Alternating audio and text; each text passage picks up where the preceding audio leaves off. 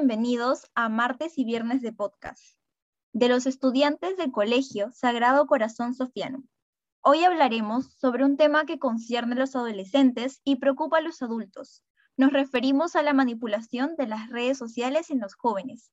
Mi nombre es Ariana Guevara y en este nuevo episodio, Jóvenes, Títeres de las Redes, nos encontramos con Jimena Chauca y María Alejandra García. Actualmente, las redes sociales juegan un papel importante en nuestras vidas, ya que gran parte de nuestro día a día nos encontramos inmersos en estas, o incluso publicando y compartiendo nuestras actividades con familiares y amigos. Gran parte de los usuarios activos en redes sociales son jóvenes, quienes son vulnerables a los peligros que pueden generarse a partir del mal uso del Internet, como el no adoptar una posición crítica al momento de usar diferentes aplicaciones. Pero antes de empezar a discutir este tema, es necesario mencionar las causas de esta problemática. En primer lugar, tenemos la exposición de los jóvenes a las redes sociales en plazos prolongados, que puede resultar perjudicial, no solo para su bienestar mental, sino físico, que a extremos puede caer en la dependencia, la tan conocida ciberadicción. Concuerdo contigo. De hecho, las redes sociales en muchos casos ocupan gran parte de nuestros días, dejando menos tiempo para actividades físicas que son positivas para nuestro desarrollo. Sin embargo, últimamente estar frente a un celular o una computadora ocho o más horas al día es totalmente normal y necesario, debido a los efectos de la pandemia en nuestra educación, y dado que la virtualidad es nuestra única herramienta de conexión con el mundo exterior. Me parecen ideas muy ciertas e interesantes. De hecho, se ha demostrado que los jóvenes que permanecen más tiempo en las redes sociales y los entornos virtuales son más propensos a tener una baja autoestima debido a las ideas prefabricadas presentes en redes sociales, de adolescentes con una vida perfecta, chicas con cuerpos esbeltos y chicos rudos y fanáticos del fútbol. Exactamente, pero en mi opinión, ninguna causa es más decisiva que la vulnerabilidad de los jóvenes, pues debido a todos los cambios conductuales que están experimentando y en virtud de su limitada capacidad de autorregulación y su gran susceptibilidad a la presión de grupo, son de fácil influencia definitivamente es el factor principal. Sin embargo, va de la mano con el deseo de pertenencia que se incrementa en la adolescencia, al buscar ser popular en redes sociales y crear contenido que sea del agrado de todos. Comprender los factores que originan este problema es imprescindible para analizar y conocer sus consecuencias. Asimismo, conoceremos algunos casos en relación a este problema, que nos permitirán tener un panorama más amplio y claro del desarrollo de esta problemática en nuestra sociedad. Algunas consecuencias que pueden tener estos entornos virtuales son los efectos negativos en la salud mental de los adolescentes.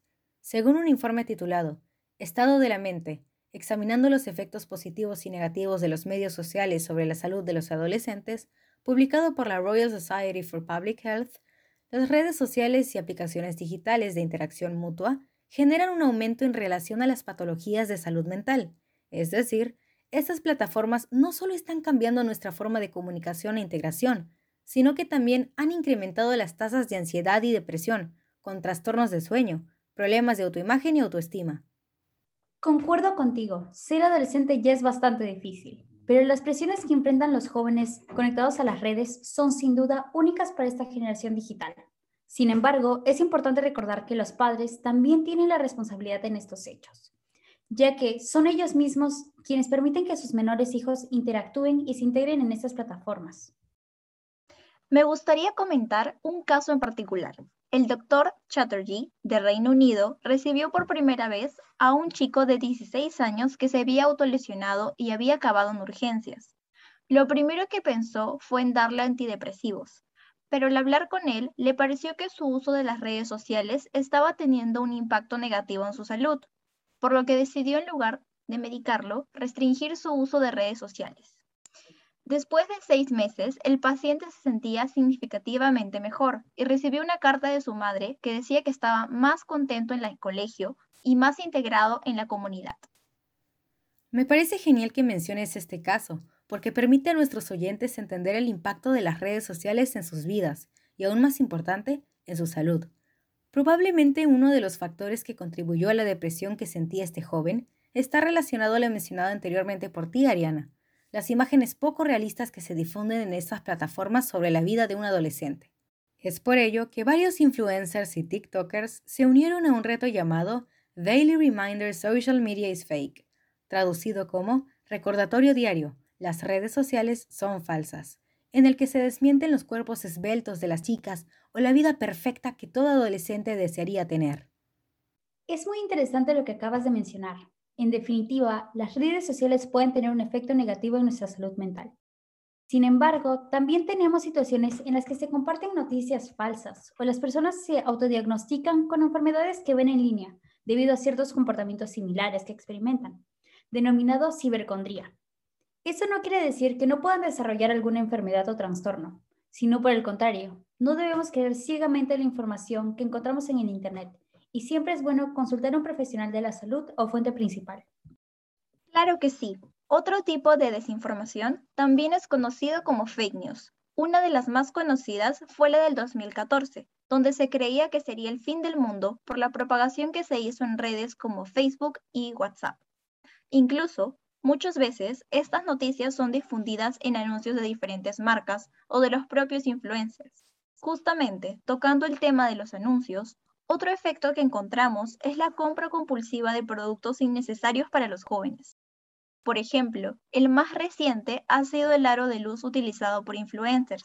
Si bien para las personas del medio les resulta útil este dispositivo, no es imprescindible para todos los adolescentes. Las marcas y tiendas se aprovechan de la inocencia de esta generación para presionarlos a comprar ropa o dispositivos superfluos para ellos. Doy fe a lo mencionado. Precisamente una de las invitadas de este podcast ha vivido en carne propia esto que mencionas, Ariana. Cuéntanos, Jimena, ¿cómo han influenciado las redes sociales en tus hábitos de consumo? En lo personal, las redes sociales son una gran influencia en cuanto a productos o actividades a realizar y pueden causar un impacto positivo en nuestras vidas siempre y cuando tengamos en cuenta que es una influencia externa y no debemos sentirnos presionados a comprar o intentar todo lo que vemos en Internet. Por ejemplo, si vemos recomendaciones de libros o canciones que nos parecen interesantes, podemos darnos la oportunidad de experimentar algo nuevo y quién sabe, Tal vez descubramos un nuevo pasatiempo. Gracias por compartir tu experiencia con nosotros, Jimena. Sin duda, todos en alguna ocasión hemos sido víctimas de estas marcas o modas que nos presionan para comprar sus productos.